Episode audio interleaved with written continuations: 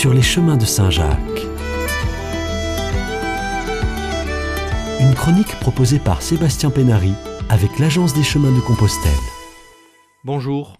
Retrouvons Henri et son épouse Jocelyne hospitaliers en ce mois de septembre à Conques.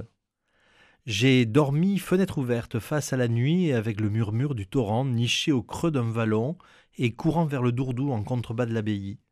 La nuit était claire, on voyait quelques étoiles au travers de l'étroite fenêtre. À cinq heures, quelques pépiments d'oie annonçaient une aube proche. L'heure de rejoindre la petite salle à manger pour préparer les petits déjeuners.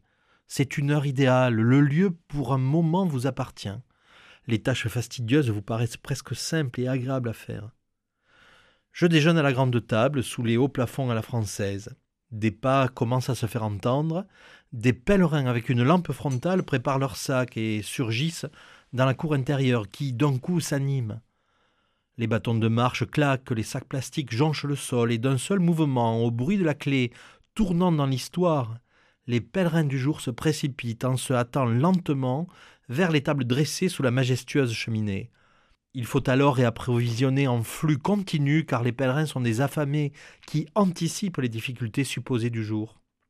Par beau temps, l'abbaye est vide vers 8h30. On peut commencer certains travaux. Les sacs anti-punaises de lit, le nettoyage du hall d'entrée, la navette entre les étages pour transférer draps et couvertures vers les 90 lits à refaire. Les frères arrivent au sortir de leur messe et ça tarde parfois.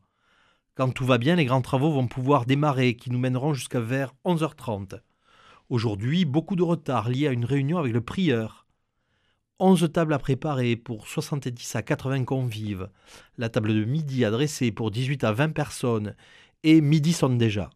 Le repas est à midi 30, puis la vaisselle assurée par les frères, tandis que l'on commence à accueillir des pèlerins, les aider à dételer la mule, puis le parcours d'enregistrement achevé, les diriger vers leur chambre ou dortoir, en haut, en bas, dans les escaliers qui tournent, en bas vers les caves, dix fois par jour.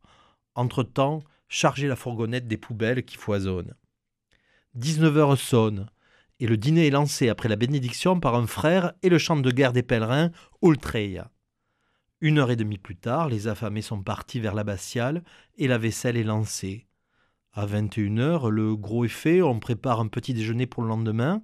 Cela se termine parfois par une tisane améliorée du frère Jean-Régis. Chaque soir, je vais au concert d'orgue pour regarder la croisée du transept, s'engloutir dans la nuit ou renaître à la lumière. Mais ce soir d'été, le tympan retourne à ses origines et retrouve sa fascinante polychromie. Chaque personnage sort du néant avant de revivre et constitue un immense peuple et un resplendissant livre d'images.